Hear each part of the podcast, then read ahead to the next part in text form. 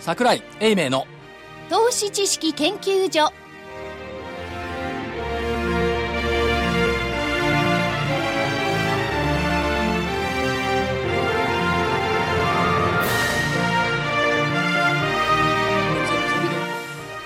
皆さんこんにちはこんにちは。桜井英明の投資知識研究所の時間ですスタジオには桜井英明所長桜井はちゃんとスタジオにおります桜井でございます正木昭夫隊長まさきです。こんにちは。福井主任研究員福井です、こんにちは。えーそして、えー私、研究員の加藤真理子。そして本日はゲストに、証券コード2362ジャスダック上場、株式会社夢新ホールディングス IR 室課長の横溝雄一さんにお越しいただいております。こんにちはこんにちは。よろしくお願いよろしくお願いします。しますよろくお願いします何の打ち合わせもございませんがはい。大丈夫なんでしょうか、そうですかえまああの人手が足りないというのをたくさん言っていただこうかと思っておりますがその前に日経平均はい。はいえー今日も9日続進ですね。えー131円75銭高の15,586円。20銭ですね。20銭。131円75銭高の15,586円。えー20銭。えーそしてトピックスがプラス11.55ポイントの1291.19ポイント。出来高が概算で20億9495万株。売買代金が概算で1兆7851億円。値上がり銘柄が1311。値下がりが372。変わらずが134銘柄です。なんか全然押すこともなく上がってきましたね乗ってきましたね。押すこともなく押すこともなくね。これね金曜の番組で伏線なんですけはどね、い。あ、そうですよねはい。押すこともなくなんね。かね、あの、チャートだけ見ている人たちが、この1週間は、一旦押してから上がるって言ってたんですけど、一回も押さなかったよね。でも、押してんのも同じような日もありましたけどね。まあ、2円高とか4円高とか。これは難しいですよね。あるんですけどもね、えー、11日からだとすれば別に上がったらいくらかって400円、456円ですか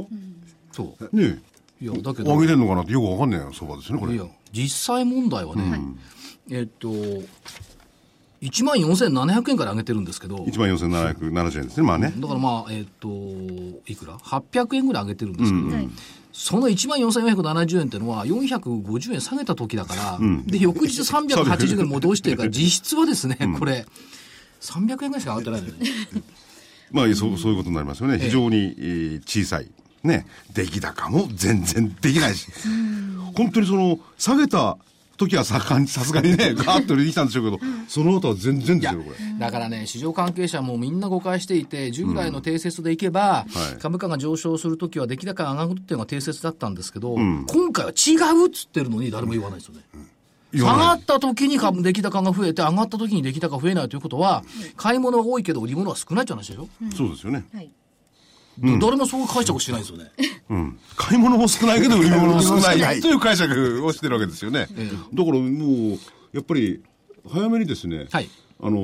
ー、疲れちゃってるんですよ 疲れちゃって夏の疲れが出てきちゃって。いや、疲れているっていうよりも、まあ今日これ上げてますけども、上げてます為ね。替が130、110、103円の70銭台まで、今、もう4円えー浮かうような感じですからね。 83銭あそこからまで行った86銭ですね、あの7分現在ですが、3時7分現だ在。から、為替の円安っていうのは、昨日も103円の30銭ぐらいまでね、えーざるば入ってたんですけども、それにしちゃ、円安株高じゃそんなにないよねっていうね、まあ、引きずられてはいますけども、ちょっと為替離れをしてきてくれているかなという感じがあるのと、今日の日経一面って景気対策に1兆円確保したって出てたでしょ出てました出てましたね。これね、さっき朝ね、け計算してみたんですよはい。消費税10%に備えって言ってるんですけども、これ何回も言ってますけども、えっと、今年の3月の消費増税3%増やしたんですよね。で、消費増税で増え増える見こ見通しが8兆円増えると、い税金が。しかし、日経平均が、えーアベノミクスがスタートした、まあ、8000台から、えっと、8000ぐらい上がったわけですよね。で、税収が5兆円増えたわけですよ。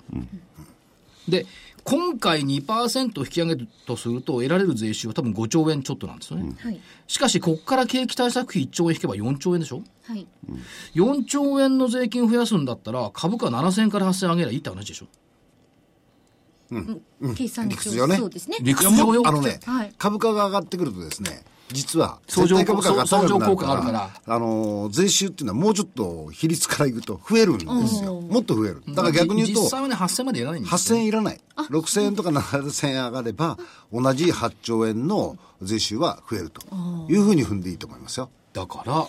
そんなね、消費増税のために諸国1兆円使うんじゃなくって、株高対策の方を出してくれば、税収は消費税を上回るほど入ってくるのよ。おーそうですねその方がいいそれはでも理論的な、でもいやでも、お理論的だと言いましたけど、理論的じゃない感じもしますよね。いやあの計算的にね計算上だけの話。ええうん。でもう一つはあの、個々のところを見てると、今年からあの所得税とはい地方税が上がってるんですよ、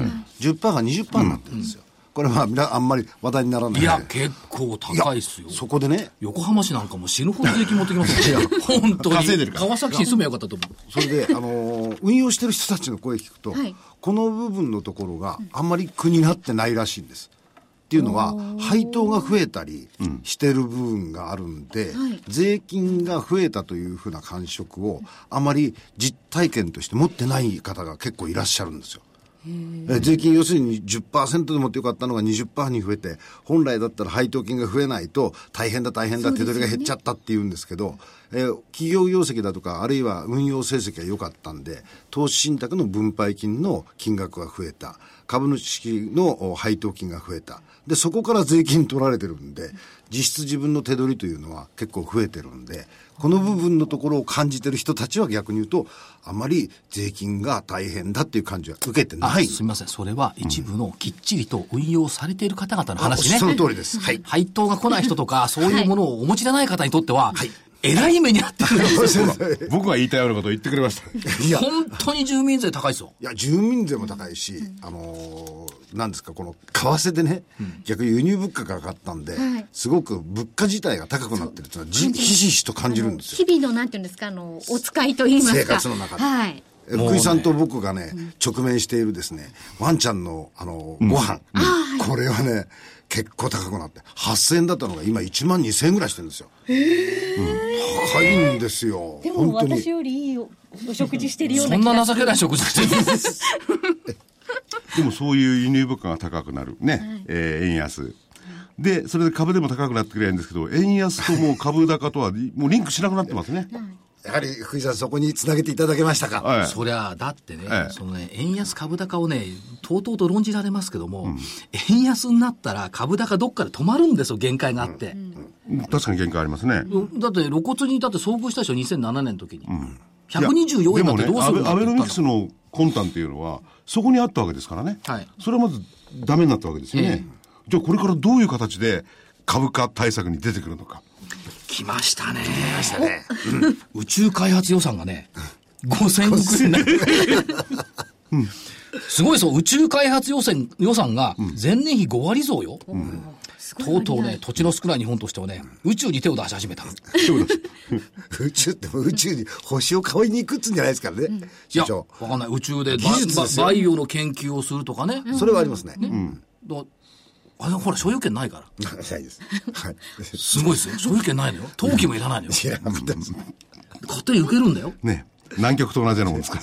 ら。しかもちょっとした時間で支給集できちゃうのよ。収益がないから誰の問題もないんですから別にね。ま いあ、や、だ頑から、張ってやっていただいてだから各国が。こはいれはね、宇宙開発予算を増やしたっていうのは、やっぱり、経済産業省も頑張ったなって。はやぶさちゃんと7年かけて日本に戻す技術はやっぱり日本の企業ですからね、あれ。素晴らしいですよね、ね、そういうことを考えると宇宙でしょ、しかもあこれ政府じゃないね自民党が言い始めてるまだ決まってないです。決まってないですけどだからそういう細かいところをきっちりと見ながら、あのいろんな最先端技術も動かしてきてますしそれにも増してインフラ整備、公共投資ですよね。公共投資すごいですよこれ、しかもこれからでしょまだね。いや、だからもう政府としては株高対策なら何をするか、公共投資しかないんですよね。しかし問題は、なぜ今日横水さんに来てもらったか、ひ人足んないでしょ全然足りてない。ほら全然足りないですよあれはね、要はね、なんで足りてなかった公共事業に人が回っちゃってるだけの話なんですよ。ほ、んで足りないの。要するに、その分野に人が回っちゃってて、他の方は結構ね、えー、足りてるって言いますか、それで逼迫は実際してないんですよね。現実的には。 だから、福井さんとか私みたく、手に技術のない人間そうは全然使い道がないのね。そう。いやいやでも今すごい技術も発達していってて、その全然技術がない方でもこう簡単に施工できるようなあの桜井さんとか福井さんみたいなおじ様ちょ方っとで待っもて、それプラモデルができない人間でも大丈夫 難しいかもしれないです そこまでいくとは思わなかったんであ長い人生でね、プラモデル一個も完成したことないもん。本当えにーそれは秋っぽいっていうだけじゃないんですかいや、必ずどっかでヘマするのよ。いや、でも海外の外資系の人たちっていうのは、すでに日本がね、今、日本は人が足りない足りないって言ってたけど、もう去年から言ってますよね。日本のリスクはどこかって言ったら、要するにあの人材、それでなおかつ人件費が高くなってしまうこと。それってその時に言ってるのはやっぱりね、技術職が必要であるってことを言ってるんですよ。技術がない人が、あー技術がある人だけをこう、やっていかなきゃならない分野って結構多いですよね。そこが足りなくなってるって言うんですよ。で、そこはもう最大の問題だっていうのは夢外新国人は指摘してますよね。さん偉いと思ったのは、あの、ゼネコンを傘下に入れたじゃないですか。あそうですゼねネコンっていうか建設会社を。うんうん岩本組。はい岩本組。で、そこで、あれ研修するんでしょきっと。あのこの岩本組さんって今ゼネコンを買ったのは2つの実は狙いがあって、はい1つはまあ今既存の技術者のまあそのレベルの底上げっていうのもありますし、そうですよね。であくまでやっぱりこう正社員ではあるんですけども働いてる人たちは派遣っていうこういうまあああ認識があるんでんはいこうやっぱりこうどういうふうに成長していくかっていうのがこうなかなか描きづらいので。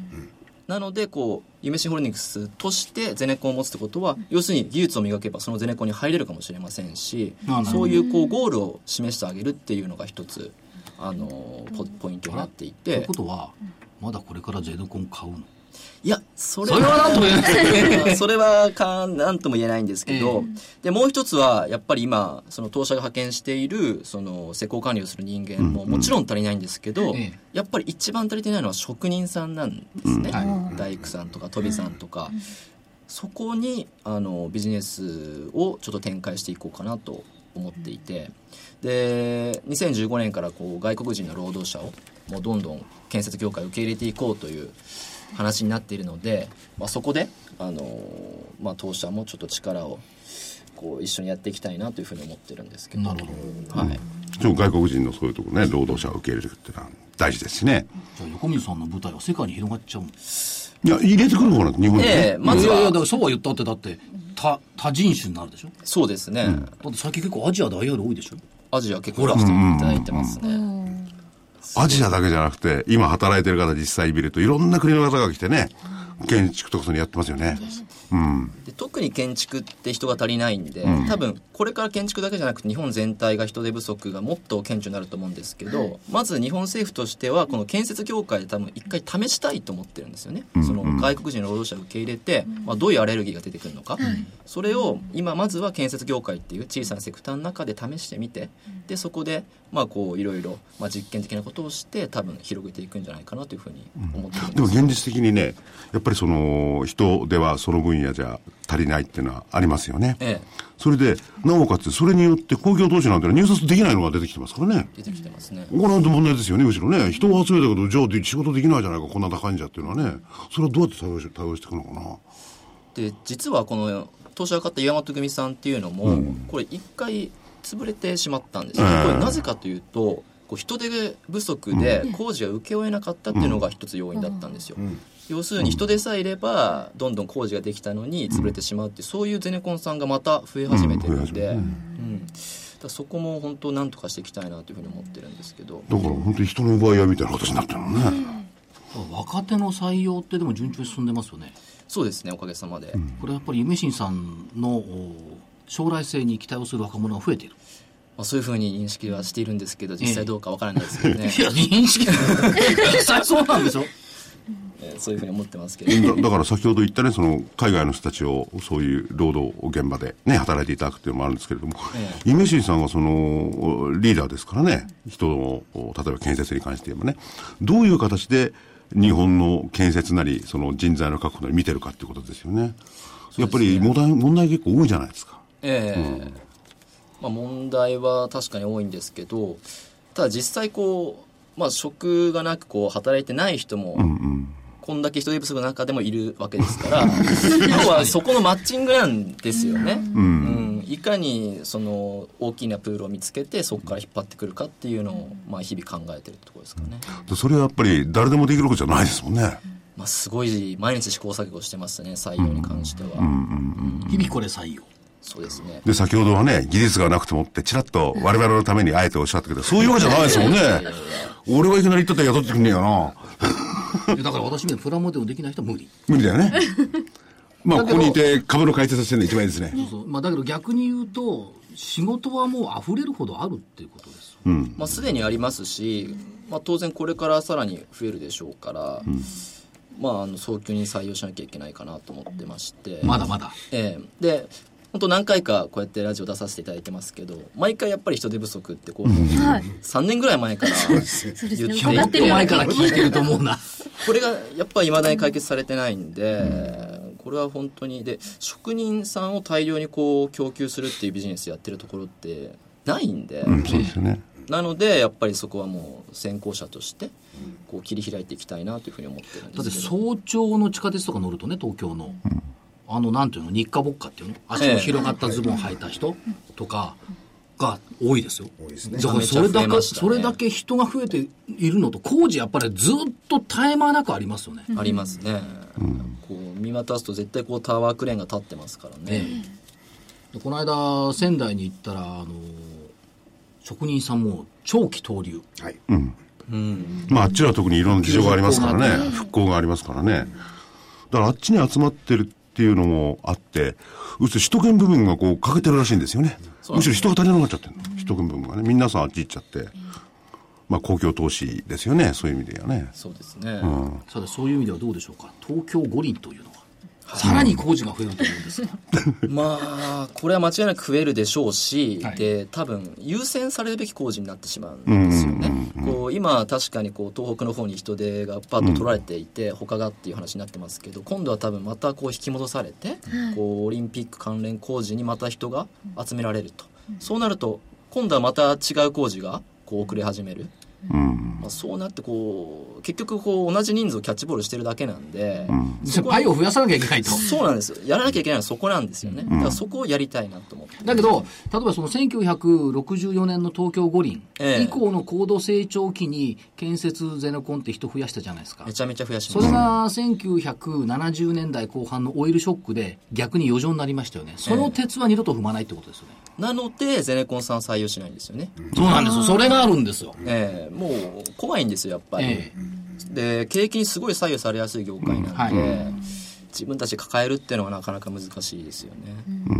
でそういうところに夢新さんの存在価値がある。そうですねっていうかなんかこれ今週号の在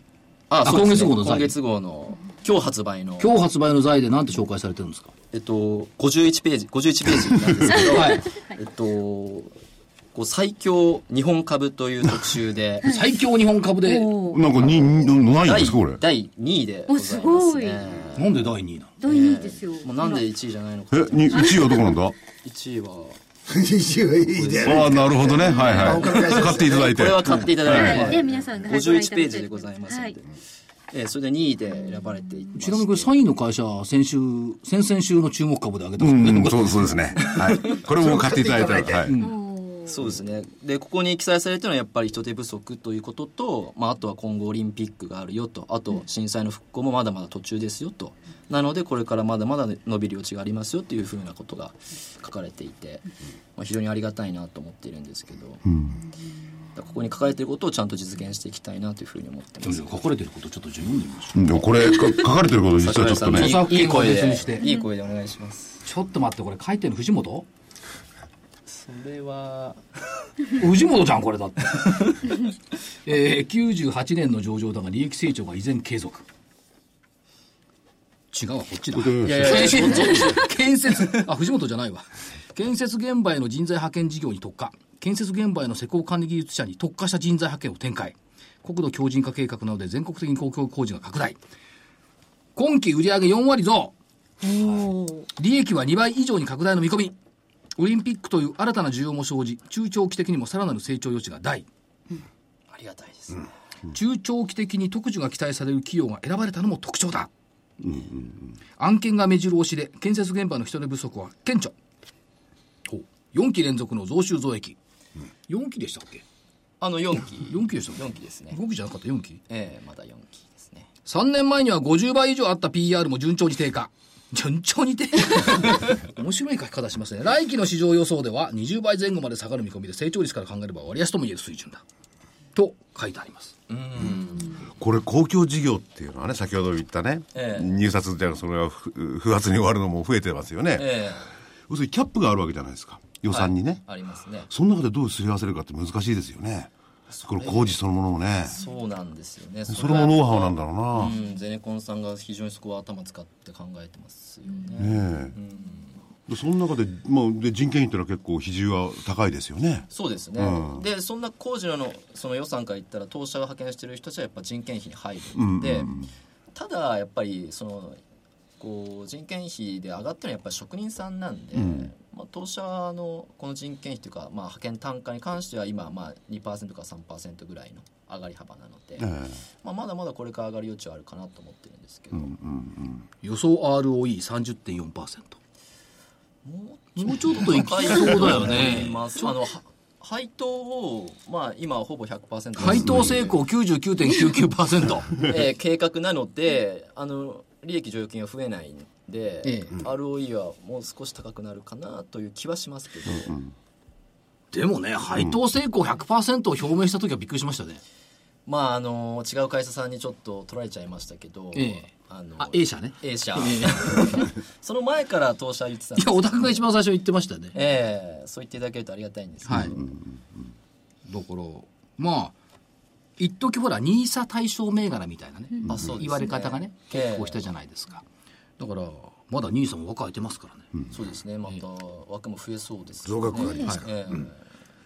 ら将来性っていうことで言うと、明るいですよね。足元も明るいけど。リスク要因って何かあるんですかリスク要因はやっぱりこう今までこう人を増やす増やすと言ってますんでこううまく採用できなくなった時はやっぱりリスクですよね。なるほど。ええただまあ今期まあ1600人の採用はまあなんとか達成できそうですし、まあ、来期もおそらくいけるんじゃないかなと思いますね1600人。そのもう一つは採用ということで、国策的にね、はいその女子力活用うんうんうんうんっ、て出てきてますよね。えで御社は割と早い時期からはい女子の新卒採用というか、その女子の採用をええ深めてきましたよね、えそうですねで最近こう話題になり始めてるじゃないですかそういう建築現場の中の女性っていうのはなってますね。ただあれは話題にを作ろうとしてるんで逆にねなるほど、うんしてるんですよ、ええあの実際にこう派遣する側の立場から言うとですねまだまだ受け入れ準備ができてないです、現場の方が、ななぜかというとまだまだこう今までずっと赤字体質だったじゃないコンさんが、やっと黒字化してきて、こう要するに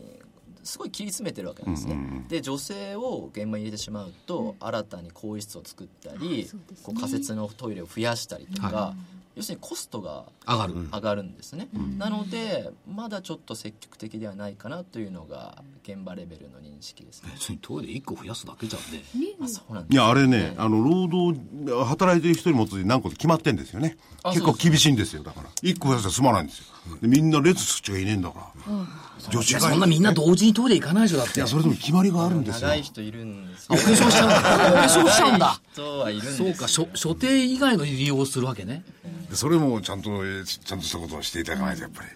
でそういうのがあってやっぱり大変ですよねまあコスでトものやっ問ぱ題りはねこう負けじと増やし女性を増やしていきたいなとは思ってるんですけども、増でも徐々に増えてきましたえてきてますよ、うんいいことですよねそれでね実際入っちゃうとすごい可愛がってもらえるんですよ現場でいなんかそんなような気がしますね。塊でも大丈夫やいやいやでも大丈夫。いやいやいやでも、大丈夫だと思う塊なんか大丈夫みんなの多分生産性が1.5倍ぐらいになりますよ、ほら、さすが IR 室だ。であれ今からでも遅くないから夢市行った方がいいかもしそれう、ない そうですね。あその方がいれですいよ同じような形でいくと先行してたのはあの警備会社さんああのはといころはいに女性の方が増えてきましたねあの宅配便、そうですだかで、主婦とかも積極的にドライねバ、採用されてますもんね。らああいう分まあにしは仕事に別に男と女は関係ないですからねそうです有能かどうかだけですからね、そうですね、まあ、別に重いものを運ぶわけじゃないんでそうですよねええどうしてもまだ重いものを運ぶっていうあの建築現場だとええそういうあの思い込みみたいのがあるんですよねそうです別に飛んだり跳ねたりするわけじゃないもんねそうなんそうですよ本当に頭を使う釘打つわけでもないし、ええ管理の方なので頭使う方だったら二人とも使えますよまだいやこの二人 いや、我大丈夫で々はあのす頭使うん基だな本的にね、そういう現場で何が一番必要かというと、気働きね。決まったらそれは、それがないから。ないですね完全だからねないですね何そとれも言えなはいですけ釘ど打てば指打っちゃうしね労災ばっかになっちゃうもんロスバックあすいません全然働かない で。金槌で打つ時代じゃないんです今はあ、今そうだね。パチパチパチそうですそうそうそうそう。あの会社がいい会社なのよあの釘釘打ち機の会社だからそういうところのじあの工事もやるけれど、そうじゃないんだからメインは。もっとでかいもんバーンと作るんだから。いや見てる方ですから監督ですからねこれく釘打ち機の会社の IR 担当者紹介するあありがとうございますなんかビジネスがいやでもやっぱりポイントはね、その財、財っていうんですか、これ、あはいもう書いてる、やっぱり中長期でどうかっていうのはポイントですよね、最近の株は材料株は上がるけど、一銭先は分かんないような株ばっかり上がってるんですよね。なんだこの上がり方は。先週と違うんじゃないいや、材先週材料株しかないって言い切ってるじゃんだっていや、これもでも材料株ですよ、いややっぱり。これ材料株じゃなくて究極の材料株だいやここはね成長株だと思うようん材料株じゃないですねちょっとね、なんならどっちもかなぐらい思っっていてうかねまたまたそういうざ材料株って言えたのはねあの株価72円の時ね、ああ、なるほどね。私が最初行った頃は72円なんだから、そうですね今10倍よ10バーガーよ、ね、すごいですよね。 56年で、だ買ってかよかったかな。ら夢はまた新しく芽生えてるからうん、でもやっぱり、あのオリンピックまでかどうかは知らないんですけれども、ええまああ、イギリスあたりではその3年ぐらいまでね、こうこう落ち込むような傾向があると、でもそれにしたってまだまだありますからね、でそうまあ先ほど申しました通り、この多分そのオリンピック工事以外が遅延してるんで、オリンピック終わってもあそまうだだね多分根強く工事あるんですよ、例えば大事なのは復興なんて言ってねオリンピックだからみんなそっち向いちゃったらやっぱりもっと大事なのは復興だろうって話になりますからね、ええ本当にその通りだとだってようやく家が建ち始めようとしてるところでしょ今、そうですでねハウスメーカーさんなんかがわーっと今営業かけてるところじゃないですか、でもまだまだだって仮設に住んでんだもん大そ変れですよ大変ですよ、ねまだ材料株から成長株に、えー移行してきた段階ですよねまだね、これから、まあそう思こってれいかただけるらとこれから成熟企業にずーっと向かっていくには、まだまだこれからっていう感じでそすねうですねだからそういうところも含めてね、あのー派遣するときには、こういう日本国からですね、えー、行く末まで考えてこう派遣してほしいですよね。いやもうあのねそうですよねそれはねそれはやっぱり見据えていかないといけないかなとね、こっちが儲かるからこっちパーって行きゃいいって話じゃないですもん ね。いやだけど会長とね佐藤さんとお話してるとなんか両肩にね、国背負ってる感じ だお、かっこいいね。いや本当本当ええいやそうなんですよ、あのね対談してるとねそういうイメージなの、ああ。いや非常に使命感は持ってると思いますね、なんだかんだと言ってもね、やっぱりこう、物を作る、それも建築とか道路とか、それは基本ですよね。インフラもね、最たるもんですからね。そう、それがないと、だから、あの、災害なんかも非常に起きやすいしね。そういうのも含めてね。実際問題として横水さんだ。だって現場をこれ経験してきたわけでしょはい何やってたの2年ほどあいやいや監督監督、かっこいいの。あの、ヘルメットかぶって。はいやってましたあれやってみたいねねやってみたいですよね。いやいや朝さ8時 からラジオ体操してさそうそう。ええそうですそうですそうです、早起きは大丈夫ですもんね、桜井さん。早起き問題ね誰よりも早く行って掃除できちそゃれうからかぶり物好きだからそう、なんかあるんですかぶり物好きそうだ。あ運転手のね かぶり物好き運転手の帽子とか、そう。似合いますもんただ問題は、木働きがなんか無理。そこですねプラモデルも作れないあちょっと待って木働きが無理っていうのはあ、何ってさ何証券会社の営業何年やってたと思ってるいやそれとは違うからあ違決まうたなき一質のものだからそう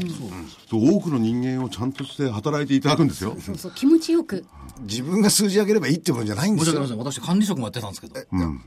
あそうでしたっけはいすぐ辞めたじゃないですか管理職になっていや、あのね、あのすぐ専門職だから、事務系の管ほっといてくださ理職とね、こういう現場の管理職は全然違いますよ。おっしゃる通りだ事務系の管理職なんか誰でもできるんだから、これ。そう思いままあす確かにこれはできないなギター持って数字集計してるだけだそうそうそう。それで数字が上から落ちてきてね、やるっていうだけでいいんだから。当たらないはいあと5分で決めろとかねでもこれはね、そんなわけにいかないですよ。あと5分で釘100本打ってたら無理だもんね道がね、道ができないったらとんでもなくなるから、これ。いや本当にもう段取りなんですよ、もう8割9割はもう段取り、あの監督の仕事っていうのはなんか言ってることが佐藤会長に似てきたねあ本当ですかだっていつも坂井さん段取りが決まれば全部決まるんだよって、言ってるでしょと言ってますねそういえば、なんなかんかなんか染みついちゃって染みついちゃってるよね近くにいますからねええででもねあの3年先考えてるっていつも言ねってますね、おっしゃってるんですけども、だから今の状況はきっと3年前には読んでたんでしょうねい今読んでる3年先っていうのがさらに繁忙になるって感じなんでしょうねまあ、だからこそのこうゼネコンの、まあ、子会社化っていうのがあるのかもしれないですし、多分で布石なんだと思います1600人採用体制。はいまあでや っ本ぱ当ねええさっき言ってたその職人さんを育て育成する、まあ、やっぱりその技術熟練っていうふうなものを求められる職人さんですよね、ええでそちらへのゴールをこう設定してそこにやはりピチッとその、まあ、岩本組さんっていうその一つの関連会社をこう作られたってやっぱり道筋が見えるんじゃないですか多分そういう意味での、本当にそうだと思いうますよ、ん、社長には。だってこう職人さんの方が不足してるわけですから大きくなるスピードは速いんじゃないかなというふうに見てますけど、外国人の機関投資家なんかからの結構質問ってあると思うんですけども、ええどんな質問が多いですかまあ、外国人の方はやっぱりこう、まあ、マクロから入る人が多いので、やっぱりこの、まあ、人手不足っていうこととあとはまあ本当に採用できるのかっていう、はいで実際に、まあ、前期は1200人採用すると言って1233人採用できましたし、まあ、今期も1600って言って、まあ、できそうなので、はいまあ、こうやって実績をこう見せていけば多分こう外国人の投資家さんも、まあ、どんどん入ってきてくれるかなというふうに思ってマクロから入るっていうことは、それはそのアベノミクスはどうっていうところにもひっくり返してそもれなりまはすよね絶。対に聞かれます。ですよね。はい、絶対に聞かれますね、もう日本の投資家さんよりもかなり注目といしうこてとまは、す海外から見た方がアベノミクスって疑心暗鬼なんでしょうかね。疑心暗鬼の裏返しやっぱ期待もしてるんじゃないですかでしょうね、こんだ逆けにね。聞くとだから日本の国内ってアベノミクスってなんかこう期待外れに終わっちゃっていて、途中でね、今のところ。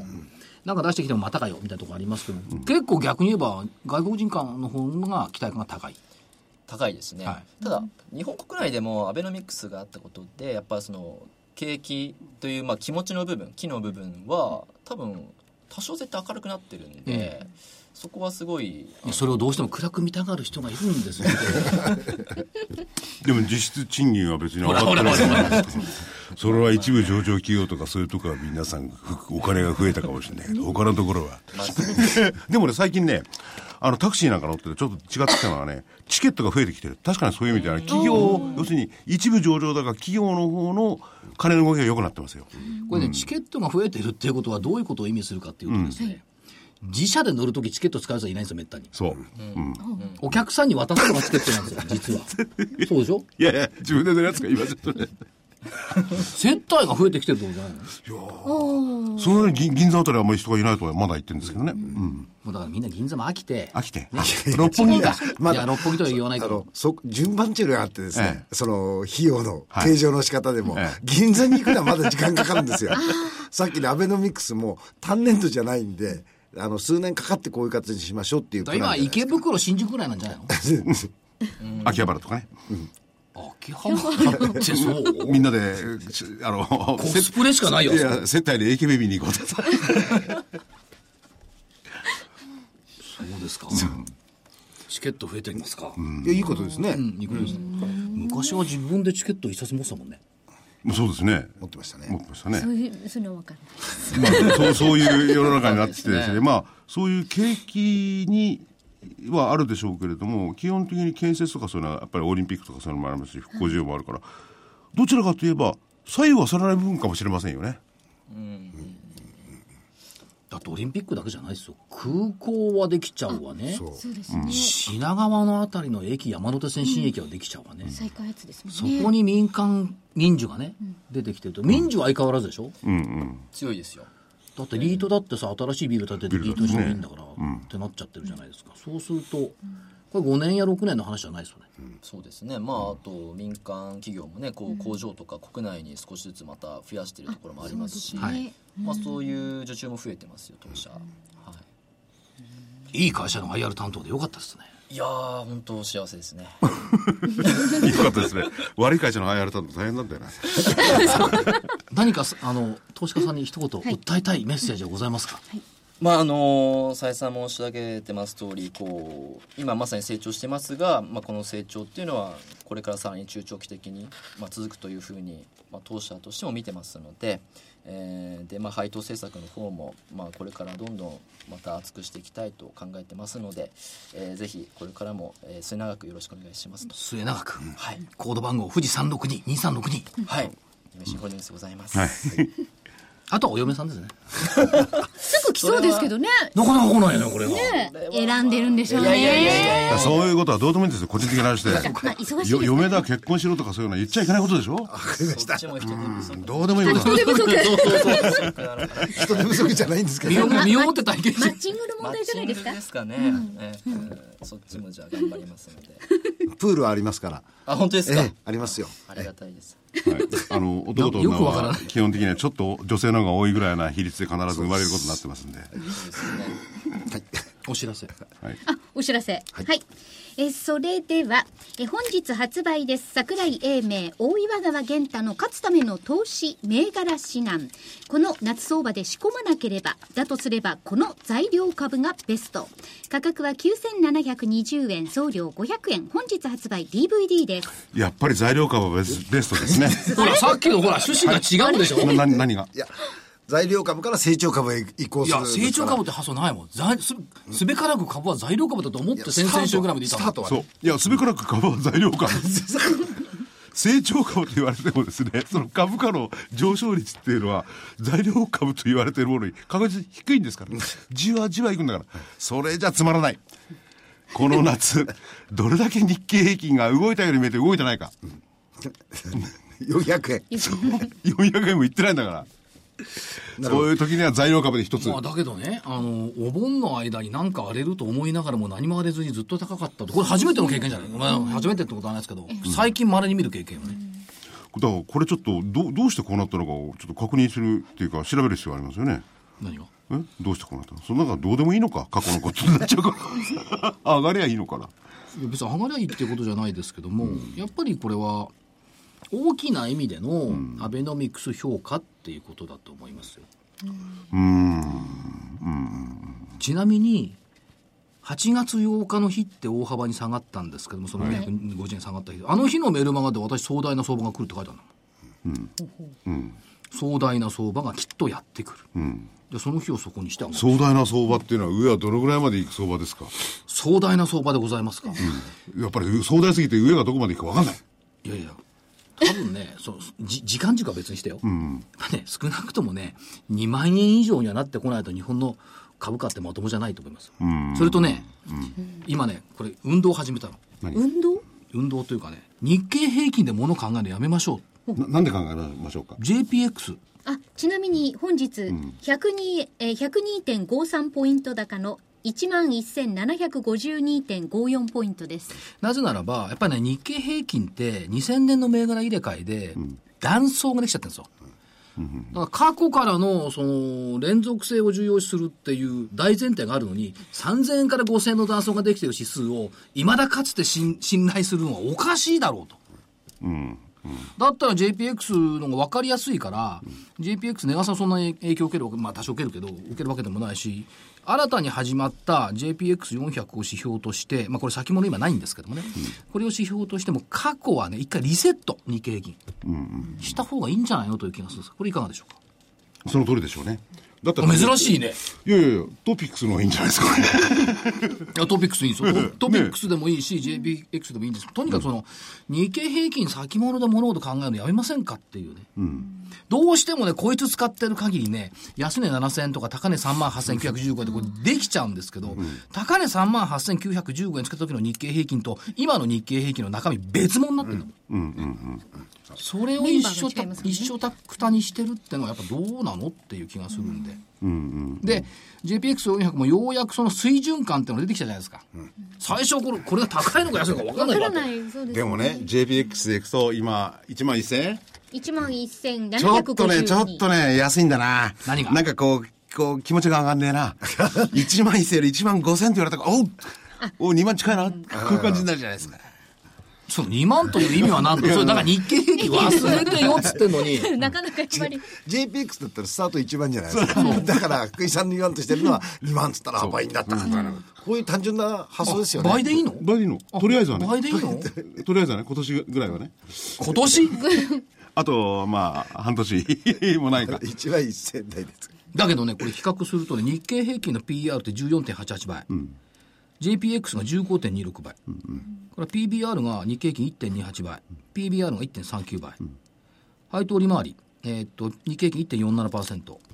から JPX で1.5%、っていうことは、やっぱり JPX は買われてるよねって話、でしょ、そうもですう手ね。垢のついた日経平均でもの考えるのやめませんかって最低業者の思惑だけで動いてる面白くもなんともない指数じゃんうんでもその入れ替えにしても何にしてもそれで途絶えたかどうかっていうとやっぱりそれはそれでよくよく考えてですね日本の企業なり世界の動向なりを受けてるそれなりの会社を選んでるわけですからね、そこなんだよな違うと、だから、違うの2000年のところの3000円の断層、3000から5000の断層があることを知った上で今の値段を見てるかどうかって話。もし2000年の入れ替えなかったら、今の日経平均って2万円近いのよ。うんうんうんその水準なんです。そりゃそうですよね。入れ替えの時に、だって、新しく入る方買い気配で、除外される方売り買いで、その差が5000円ぐらい出たの。でもそれは当然のことですよねまあしょうがないことです今でもだから、銘柄の入れ替えの時っていうのは、でそんレなーこズンとでがす起ねこります。だからそういう意味で、だから、あの未来永劫間違いなく過去を引きずってる指数じゃないっていうことですね。うん。うん。ただ過去を引きずるのやめませんか。まあそれを皆さん投資家の方も一つ参考にしていただいてただそれによって見方が変わるかどうかってのはまた別問題ですまあ別問題ですよ。だけどね、JPX を、あの、水準感を頭の中にずーっとこう、ね入れる方が、昨日なんかだって実質マイナスなのに日経平均が4円高で、8日続進ってさ騒ぎましたけど、何言ってんのみたいな感じなんですよ、ということだと思いますよね。まあでも遠からずこの JPX が、まあ、今でもすでにベンベンチマーク化しつつありますけどなりますよね 夢新さん入ってたっけ入ってないです、じゃあ目指せ JPX? いやあの正直私自身目指してるんですけどそうだよね。ええでこ今回の結構期待したんですけど、はい。やっぱりこう営業利益の大きさがまだ足りないのかなと、規模の大きさがちょっとまだ足りないんで、レオパルスさん入ってる。そうですねねうん、な続けと嬉しかった。いいなと面倒だって日経平均225の方がいいんじゃないですかすすいません。今、ジャスダック級なんで。そうですよ、はいそうですだからここにににバババンって言っていただいてあ、バババンと言ってそうそうそうなるほどね。うん。でも225は無視して、とりあえず JPX。 とりあえずとりあえずえーそしてですね、えー来週になりあれますがガブ言ったっけそのあ僕言いましたよ。ははいい。今日はいがあえのえ源太さんと、はいね英明所長の、はい、価格は9720円。材料株が豊富ですはい、500円です。それであのそれぞれのお別途ですねあのやっぱり銘柄の DVD も出してるんですけれどもこのお二人の対談のお DVD はですね多少リスクが高い銘柄を選んでいただいております多少リスクが高いんでその辺は十分にご注意いただければと思います はい変動性の高い銘柄変動性のはい高い銘柄はい。えーそして来週28日木曜日、投資知識研究所の8月号の DVD が発売になります。賢く稼ぐ相場の休み方。うまい投資は休みの取り方で決まる。リターン確保にはこう休め。こちらは価格8640円、送料500円です。これね、はい福井さんは休みって書いてあるけど、別にここで休めとかいう話をするつもりは全くないんですよ。まああのー投資家の方には失礼ですけどもうすでに1週間以上休んでますからねこれだからね、 その休みっていう話じゃなくて、その、休むタイミングのセクターと、休んじゃいけないタイミングのセクターの見分けとかね、その銘柄別にどう見るんだとか、その辺をちょっとね、あの研究してきましたよ。そう。だから要上すさんるにに決めら本当れに投資、かつ投資をするためにはどういうね、対応をするかっていうのがメインですね。はい。休むも相場。はい。そして、えー、29日金曜日は、桜井泉の銘柄バトル9月号です。強気で攻めつつ、逃げへの準備も怠るな。攻めでは英明、逃げではワン、ツー、スリーの銘柄だ。こちらも価格8640円、送料500円、DVD です。それ聞いてると、ワン、ツー、スリーの銘柄を買っちゃいけないみたいなね。いやいや、いやいや、売っとけ。売りっいていうことですね。あ買いからからは、売り買いは、所長。や、常に、と、一寸先は闇ですからね。それに備えておくというのは投資ですよね。これね、はいやっぱりその株は買えば下がるっていう刷り込みがね25年間もされてきてるから、どうしても下げる方が早いしそっちに行きたがる気持ちはわかるんですがそうじゃない時もあるというのは、まあ、正木さんとか我々以降の上の人間は理解してると思いますが、ずっと負け続けていると無理でしょうね。 うん。若い人はね。僕も若いから。違うと思うな。はい。え、お求めは、ラジオ日経通販ショップサウンロードまでお電話でお願いいたします。東京03-3595-4730、03-3595-4730番です。あ、時間的に予定と見通しですね。はい。まあ、時間はないんで、見通しからいきますね。はい、えっ、ー、と、先週は下が15036、8月 S q 値、うん、上が15764、1月 S q 値と言いまして、うん、700円のレンジの中には一応入ってますよね。入っておりますんで、はい、えー、陳謝しなくていいと。ね、レンジが広すぎた感じはしますけどね、この動き見てると。そう言われると思って、はい、今週は狭くしました。ちょっとやちょっとやめた方がいいかもしれない。なんで あれ、今日の引けっていうか、1万5586円。ね、はい、えっ、ー、と、下が1万5523円。気合が入ってますね。8月月足要線基準。うん、4か月連続。うん、上限。可愛く1万5958円。1月23日高値。うん3 0円ここ抜けるとです当たり前だけど1万6200円台までねこれあるんです、うん、来週月末ですしね、はい、うん、ぜひ上抜けてほしいもんですね、うんあ珍しいいやそれは外れた外れてほしいっていう意図もありますけど、ね、あそういう意味ですねだからえー、っとだから400円ぐらいのレンジのところにいようかなでもどうなのか9連投安倍政権も始まって以来これな並んだっていうか初めてですよねそうなってくと来週までこれ初めてじゃない去年の年末が9連投、あ9連投ですよねそう並んだってことですねか9連投ってイメージないと思いますよそこですよね、うん、トピックス9連投してない、ま、マイナスですね今日反発ということですよね、うん、だから、うん、まあ去年の年末ほどの強さではなかったかなとなかったなというイメージはありますね、そういう意味で言ったら1月と比べてねどれだけっていうこと大して儲かってない方が多いんですもんね具体的にねこの1月これこの8月まで来たら、それをどうにかしなきゃなんないそのためには材料株だったそうそうなの日経平均で見りゃそうなんですよそうそうで、ね、も福井さん言うように材料株で見ると、やはりもう新高値取ってる銘柄も結構あるのでそちらの方も考えてみる必要があるかなとだから材料株と有名人さんみたいに長期で上昇する株をうまくやってくとですね、うんうん、笑えるかもしれない難しいな長期で上昇することってどんなことだって難しいですよね短期で上昇しないと長期も上昇しないと思うんだけどそれはそれとして、はい、熊本のお知らせと熊本のお知らせはいあと1分ちょっとですねはい、えー、今度の土曜日ですね,、はい、えー、8月23日午後1時から3時まで TKP ガーデンシティ熊本の3階で行われます。こちらが、えー、1時から2時が桜井さんの株式講演会で、午後2時から3時が企業 IR セミナー、証券コード3853インフォテリア株式会社の平野社長のお話です。これがね、平野社長から朝メールが来て、うん、桜井さん、私はすべて熊本弁でやりますと来たもんだ。おお、でもね、あの、お客様熊本の方ですからね。だからこれね、あ、桜井さんわかんないお客さんと社長はわかるけど、私だけわかんないのよ。いいかもしれないですよ。いかがなものかなと。はい。うん、熊本弁習わなくちゃ。そ、桜井バカだなとか、ブラブラブラって言ってるわかんないですよね。あいつ言ってることわかんないな。えー、こちらのお問い合わせといいますか、まだお席若干ほぼ満席してましたね。満席そうですか。はい、えー、お問い合わせは、えー、大熊本証券電話番号が